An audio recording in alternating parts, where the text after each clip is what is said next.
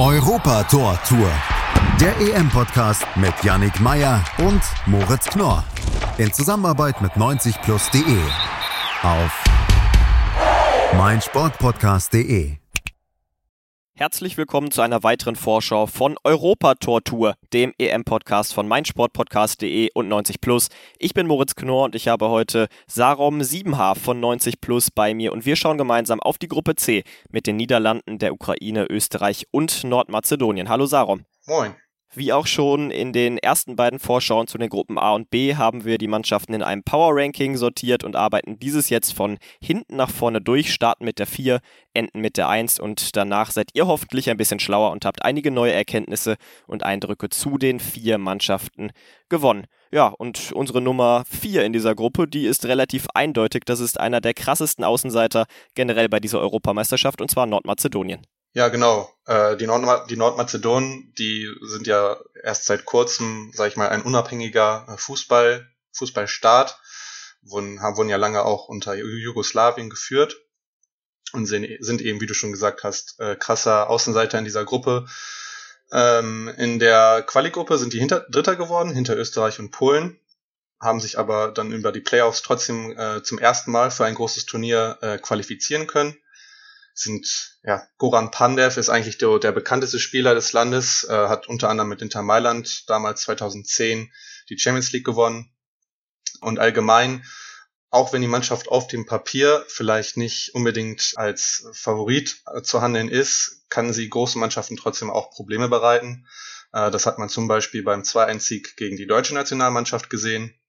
Also man sollte äh, die Jungs auf keinen Fall ähm, unterschätzen. Und äh, ja, also ich würde sagen, ähm, dass sie in einem sehr attraktiven äh, Fußball spielen, also mit äh, versuchen, das Mittelfeld schnell äh, zu überbrücken mit kurzen Pässen. Das 3-4-1-2-System von ähm, Igor Angelowski, ja, äh, ist, hat sich bewährt. Er ist jetzt auch schon seit sechs Jahren äh, beim Verband tätig als Nationaltrainer und äh, ja, insgesamt muss man sagen, dass die, das Team natürlich übers Kollektiv kommt. Es gibt nicht die großartigen Einzelspieler, aber nichtsdestotrotz äh, ist jemand wie Pandev natürlich enorm wichtig äh, für die Mannschaft. Du hast es schon angesprochen, die Qualifikation für die Europameisterschaft und ja, dann der Erfolg gegen Deutschland im März. Es waren die größten Erfolge der Verbandsgeschichte bisher. Trotzdem, ja, ist so ein bisschen Sand im Getriebe, was den Verband angeht. Igor Angelowski, der 45-jährige Trainer, den du gerade schon angesprochen hast, ja, der sitzt nicht ganz so fest im Sessel, wie das die Situation, die sportliche Situation vielleicht vermuten lässt. Es gibt Unruhen im Verband. Er hat nur noch Vertrag bis nach der Europameisterschaft, spielt also so ein bisschen um seine Zukunft. Aber sein großer Vorteil ist eben, dass die Spieler, unter anderem Goran Pandev, der ja fast schon Nationalheld von Nordmazedonien hinter ihm steht, dass sie alle für ihn kämpfen und dass sie dann hoffentlich nach der Europameisterschaft Mannschaft, so wollen es zumindest die Spieler, zusammen weiterarbeiten können. Du hast die Taktik schon angesprochen. Gegen starke Gegner, zumeist mit Dreierkette 2018 gegen Italien in der WM-Quali war das so und auch gegen Deutschland beim 2 zu 1 Erfolg sie machen eben das, was sie aus ihren sportlichen Qualitäten rausholen können. Und das machen sie ziemlich gut. Was denkst du, was kann drin sein für Nordmazedonien in dieser Gruppe? Also ich würde schon sagen, gerade wenn man bedenkt, dass ja auch wieder jetzt bei dieser EM die vier besten Gruppen Dritten weiterkommen, dass es durchaus eine kleine Chance gibt, da gerade gegen Österreich durchaus äh, was drin sein sollte. Aber auch gegen äh, die Niederlande oder gegen äh, die Ukraine ja, wird man sich wahrscheinlich nicht verstecken und kann auch mit äh, Selbstvertrauen reingehen, wie du es ja auch schon gesagt hast, äh, durch die eben enormen Erfolge jetzt gegen Deutschen und das Qualifizieren hat man viel Selbstvertrauen, viel Selbstbewusstsein. Und ähm, man braucht ja eigentlich, weil es eben nur drei Spiele sind, einen Überraschungssieg oder vielleicht auch einen Überraschungspunkt, äh, der dann wahrscheinlich schon reichen würde, um äh, ins Achtelfinale vorzustoßen. Ins Achtelfinale vorstoßen, das möchte auch Österreich, aber die Chancen in dieser Gruppe, ja, hm, die sind vielleicht nicht die allerbesten. Österreich haben wir auf Platz 3 unseres Power Rankings. Ja, was natürlich sofort auffällt bei Österreich ist äh, die enorme Bundesliga-Dominanz im Kader der Österreicher. Äh, insgesamt 18 von den 26 nominierten Profis äh, beziehungsweise 21, wenn man auch noch Marco Friedel, Alessandro Schöpf und äh, David Alaba dazu zählt, sind eben Bundesliga-Profis äh, und kennen sich dementsprechend auch alle sehr gut. Zum Beispiel spielt auch ein Christoph Baumgartner zusammen mit ähm, Grillitsch bei Hoffenheim zusammen in einer Mannschaft. Äh, das heißt, die Eingespieltheit sollte sehr gut sein. Allerdings, äh, das große Manko ist, ähm, dass eben die Art und Weise, wie dort Fußball gespielt wird unter Trainer Franco Foda, ja teilweise sehr unattraktiv und bieder äh, ja, wirkt. Ähm, dementsprechend, also es wird auch aus einem 4-2-3-1, also aus einem ganz klassischen System agiert. Und ja, Österreich ist jetzt auch nicht in dem Sinne ein Favoritenschreck. Das letzte Spiel gegen eine große Mannschaft, was man gewonnen hat, das war 2018. Das war aber auch nur ein Freundschaftsspiel gegen Deutschland. Und auch die EM-Quali äh, war vergleichsweise einfach. Man hatte sehr viele einfache Gegner, ist dann am Ende hinter Polen Zweiter geworden. Und ähm, ja, ja, äh, wenn man auf, auf, auf den Kader schaut, fällt vor allem äh, die starke zentrale Achse auf. Da sind dann Spieler wie Xaver Schlager, Konrad Leimer, Christoph Baumgartner, der eben erwähnte Grilic oder auch Marcel Sabitzer eben ja vor Ort. Und darüber wird eben auch das Spiel dann von Österreich laufen, weniger über schnelle Außen, sondern eher über übers Zentrum. David Alaba ist ja, wahrscheinlich der größte Star des Teams und ist ja eigentlich, war jahrelang Linksverteidiger, wurde dann zwischenzeitlich bei Bayern ja auch als Innenverteidiger eingesetzt. Von Franco Foda wird er sogar teilweise auf der linken Außenbahn eingesetzt, offensiv. Ähm, der Alaba scheint seine Position in dem System nicht wirklich gefunden zu haben. Allerdings gilt er auch als, ja, ich sag mal, Fan davon, etwas offensiver eingesetzt zu werden. Und vorne, ähm, das ist jetzt vielleicht kein Star der Mannschaft, aber äh, Sasa Kalajdzic vom VfB Stuttgart hat ja jetzt in der abgelaufenen Bundesliga-Saison äh, für Aufsehen gesorgt, hat 16 äh, Treffer erzielt, was eine gute Quote ist. Ähm, und ja, ist sehr treffsicher vor dem Tor, eine sehr gute Anspielstation, kann die Bälle festmachen und äh, wird, denke ich mal, auch die, sag ich mal, physisch starken äh, Mazedonen und Ukrainer auch durchaus vor Herausforderungen stellen. Was natürlich auffällt, ähnlich wie bei Mazedonien, die Mannschaft wird, lebt vom Kollektiv, weil das Spiel eben, sag ich mal, relativ bieder ist, wie schon eben schon gesagt, wird man eben auch dann über eine defensive Kompaktheit versuchen, die Spiele anzugehen. Und dieses Kollektiv, das wird natürlich auch dadurch gefordert, dass David Alaba, dieser wirklich ja überragende Fußballer, wenn er in Form ist, in der österreichischen Nationalmannschaft, naja, seiner Form, die er beim FC Bayern gezeigt hat und dann ja vielleicht auch bei Real Madrid ab der kommenden Saison zeigen wird, ja, einfach nicht aufs Parkett bringen kann, dass er nicht das spielen kann, zu dem er in der Lage ist. Dafür wird auch kritisiert. Aber du hast es angesprochen, die Bundesligaspieler, sie sind vorhanden und entsprechend ja, ist natürlich auch die Taktik ausgerichtet. Ja, genau. Also wie eben schon erwähnt, äh, in dem 4-2-3-1. Ähm, ich glaube, große Teile der Startelf bestehen aus Bundesligaspielern. Ähm, und ja, also die Qualität ist auf jeden Fall vorhanden. Nichtsdestotrotz äh, ja, ist Österreich ein Kandidat von, äh, von Ukraine und der Niederlande, die am ehesten anfällig sind, äh, ja in der Gruppenphase schon auszuscheiden, was natürlich nicht den äh, Erwartungen entspricht, weil eben jene Qualität ja eigentlich vorhanden ist. Das Spiel der Österreicher, das basiert vor allen Dingen auf Pressing. Das ist jetzt erstmal kein Wunder bei den vielen Bundesligaspielern. Dann hat man in Österreich natürlich auch RB Salzburg und RB steht ja eben stellvertretend quasi für diesen druckvollen Pressing-Fußball. In der Quali hatte man dazu knapp 60% Ballbesitz. Trotzdem ist es offensiv zu unkreativ. Der, Teil, der Fokus wird teilweise viel zu sehr auf die Defensive gelegt. Also Trainer Franco Foda, der muss da einiges machen, wenn er mit seiner Mannschaft ja irgendwie eine Rolle, eine Rolle spielen möchte. Man kann ihm zugutehalten, dass er zumindest die Nordmazedonen in der Qualifikation deutlich geschlagen hat. Einmal mit 4 zu 1 und einmal mit 2 zu 1, aber der Start in die WM-Quali, der lief alles andere als nach Maß. Es gab zwei Niederlagen zu Beginn und auch wenn man mal, wenn man sich mal so in Österreich selbst umhört, na, dann ist es nicht so vielversprechend wie die Erwartungen der Einwohner da an die Nationalmannschaft sind. Mit was können wir bei den Österreichern oder was können wir bei den Österreichern erwarten für die Gruppenphase? Ja, auf jeden Fall. Das, die K.O.-Phase wird sehr, sehr schwierig werden. Platz drei scheint aktuell am äh, realistisch, realistischsten. Äh, und dann muss man eben versuchen, möglichst einer der vier besten Gruppendritten zu sein. Wenn man sich die Historie mal anschaut, ähm, dann sieht man, dass Österreich äh, kein Spiel mehr seit 1990 bei einer ähm, Turnierendrunde gewonnen hat. Da natürlich mit dem Hintergedanken, dass es natürlich fast jedes, äh, jedes Mal natürlich eine andere, etwas andere Mannschaft war. Nichtsdestotrotz, ähm, ja, wirkt Österreich nicht wie diese ominöse Turniermannschaft, die dann, ähm, wenn das Turnier angefangen hat, auf einmal ungeahnte Qualitäten in sich ähm, weckt. Und äh, ja, wie du eben auch schon gesagt hast, die Nordmazedonen, äh, da erwartet man, dass man wenigstens die schlagen wird. Und gegen äh, die Niederlande und die Ukraine wird man in ihm schauen, was möglich ist. Und wie das bei den beiden anderen Nationen aussieht, die du gerade angesprochen hast, die Niederlande und die Ukraine, ja, das erfahren wir gleich erstmal nach der Pause. Aber jetzt gehen wir erstmal rein. Kurze Unterbrechung. Bis gleich. Und da sind wir auch schon wieder zurück aus dieser kurzen Unterbrechung und schauen auf Platz zwei unseres Power Rankings, die Ukraine. Ja, die Ukrainer, ähm, da kann man von vorneweg sagen, dass es durchaus eine Mannschaft ist, mit der zu rechnen ist. Äh, in der EM-Qualifikation haben sie sich äh, sehr, sehr souverän durchgesetzt in einer Gruppe mit dem amtierenden Europameister Portugal.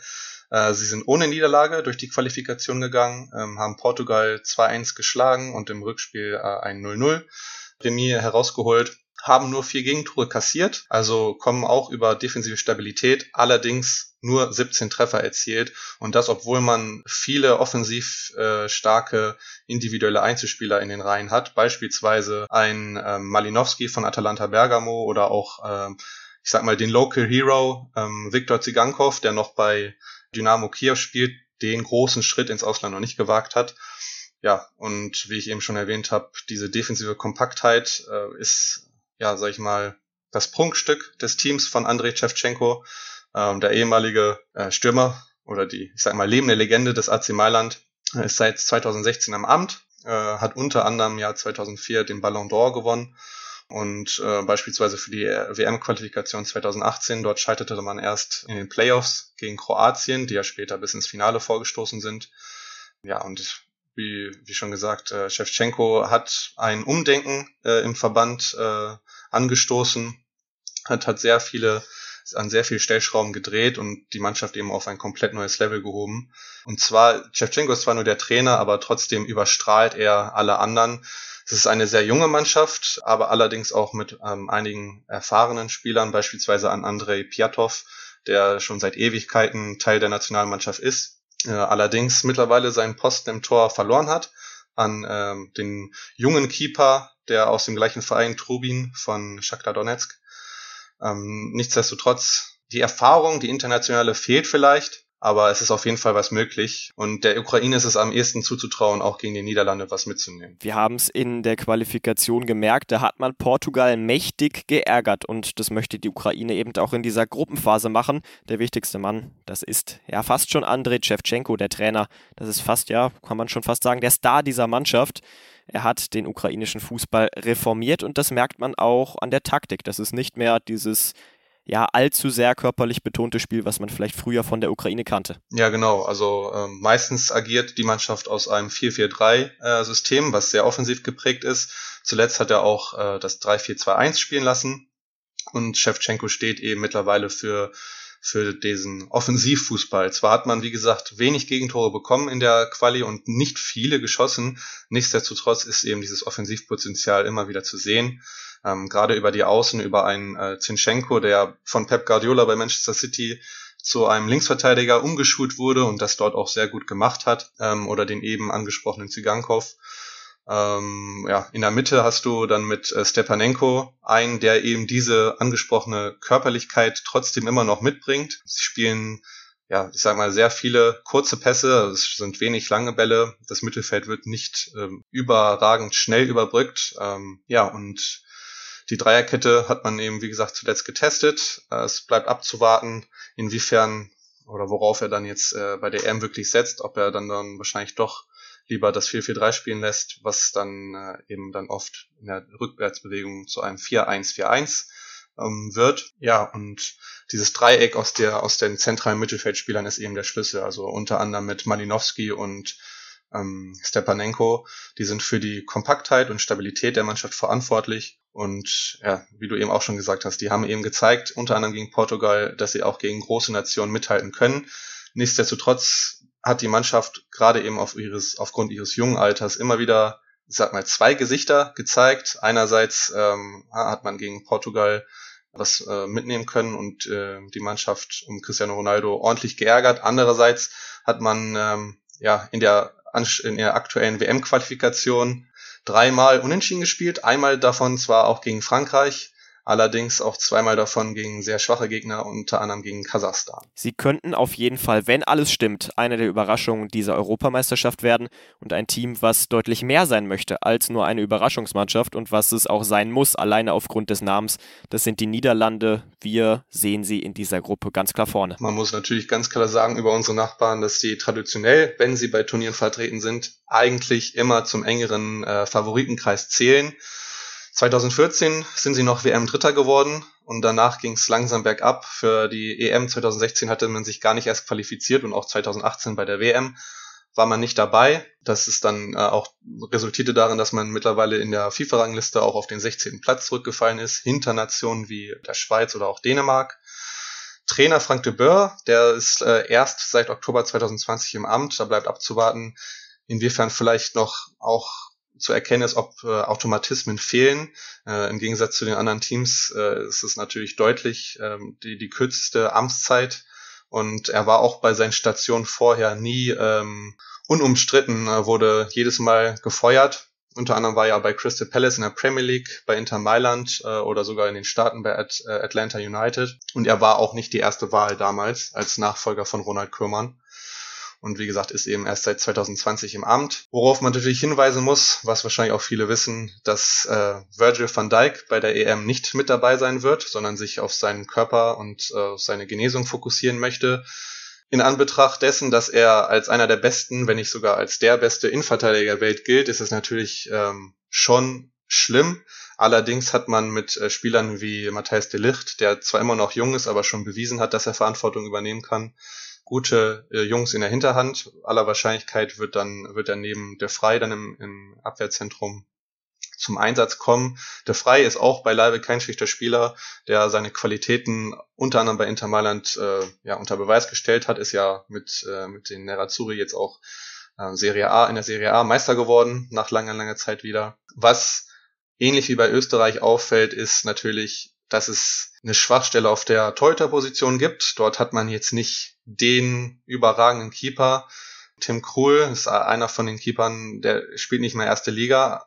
Aller Wahrscheinlichkeit nach wird es ein Duell zwischen ihm und Bizot von ähm, Alkmaar werden. Es könnte allerdings auch sein, dass Tim Krul allein schon aufgrund seiner Erfahrung, der die letzten Turniere immer schon miterlebt hat, ja, am Ende den Vorzug erhalten wird. Vom System her ist es erst einmal ein klassisches 4-3-3. Die Flügelspieler lassen sich dabei ja, relativ häufig fallen. Das Mittelfeld ist das Zentrum, ganz klar, aber da sucht man ja irgendwie noch nach einem fehlenden Puzzlestück. Dort hat man mit äh, Weinaldum und De Jong zwei Schlüsselspieler, aber der defensive Mittelfeldspieler, da hakt es noch so ein bisschen. Ja, ähm, die Holländer haben jetzt nicht diesen klassischen äh, Ausputzer oder den klassischen Box-to-Box-Spieler, bei Deron ähm, wird oft das Aufbauspiel bemängelt. Klaassen ist ja zu offensiv, hat ja auch bei Bremen äh, eine sehr offensive Rolle eingenommen.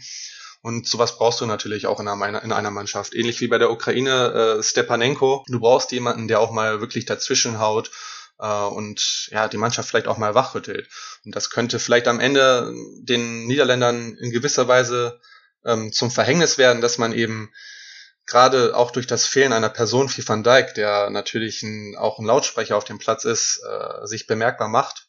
Und ähm, im Mittelfeld ist man vielleicht etwas zu körperlos, was sich gerade gegen die Ukrainer vielleicht am Ende äh, oder auch im Überraschungsfall sogar gegen Österreich als Manko erweisen könnte. Aber man hat in der Qualifikation gesehen, dass man ja gute Vor oder eine gute Form an guten Tagen gute Mannschaften schlagen kann. Die Deutschen hat man äh, da besiegt im Rückspiel. Es war die souveräne Qualifikation, zwar nur als Zweiter hinter den Deutschen, aber die einzige Niederlage, die gab es am zweiten Spieltag ganz am Anfang eben gegen Deutschland und aufgrund dessen zählt für die Niederländer in dieser Gruppe eben nur der Gruppensieg, der souveräner der souveräne Gruppensieg. Alle drei Gegner sind sowohl individuell als auch im Verbund schlechter besetzt als die Elftal und alles andere als die Qualifikation für die K.O.-Phase. Wäre eine große Überraschung. Genau, wie du schon richtig gesagt hast. Also man rechnet fest damit, äh, ins Achtelfinale einzuziehen und vielleicht sogar äh, noch weiter zu kommen. Sie waren zwar jetzt bei den letzten Turnieren nicht vertreten, allerdings haben sie bei der Nations League, die ja jetzt seit einigen Jahren auch existiert, äh, für Furore gesorgt, sind da in der ersten Auflage bis ins Finale damals gekommen, haben da zwar dann am Ende gegen Portugal 1-0 verloren, aber nichtsdestotrotz hat man gesehen und weiß man ja auch, wozu diese Mannschaft in der Lage ist. Gerade ein Memphis Depay, der ja auch unter anderem aktuell vom FC, Bo FC Barcelona stark umworben wird, ist eben für diese kreativen Momente verantwortlich und das Offensivspiel hängt natürlich auch an ihm. Ein Wout Weghorst, der in der Bundesliga für Wolfsburg ja, Tore am Fließband diese Saison geschossen hat, wird auch hungrig und ehrgeizig sein, sein Talent auch jetzt auf größerer Bühne mal zeigen zu dürfen. Und das war soweit von uns zur Gruppe C. Wir können das Ganze noch einmal ganz schnell von hinten nach vorne aufräumen. Die Nordmazedonier auf Platz 4, Österreich auf Platz 3, die Ukraine auf Platz 2 und die Niederländer dann ganz vorne als Gruppensieger rein ins Achtelfinale. Ich danke dir, Sarom, für deine Expertise. Danke, dass du hier warst. Und wenn ihr weiterhin nichts verpassen wollt zur Europameisterschaft, dann könnt ihr das bei Europa Tortur, dem EM-Podcast von meinsportpodcast.de und 90 Plus. Dort wird es an jedem Spieltag ein Roundup geben. Das heißt, zu jedem Tag, an dem gespielt wird, wird es am Abend eine Zusammenfassung geben und an den spielfreien Tagen nach der Gruppenphase und zwischen den K.O.-Runden wird es dann nochmal ein Power Ranking geben, wo wir die einzelnen Mannschaften analysieren werden. Danke dir und bis zum nächsten Mal. Europa Tor Tour. Der EM-Podcast mit Yannick Meyer und Moritz Knorr. In Zusammenarbeit mit 90plus.de. Auf meinsportpodcast.de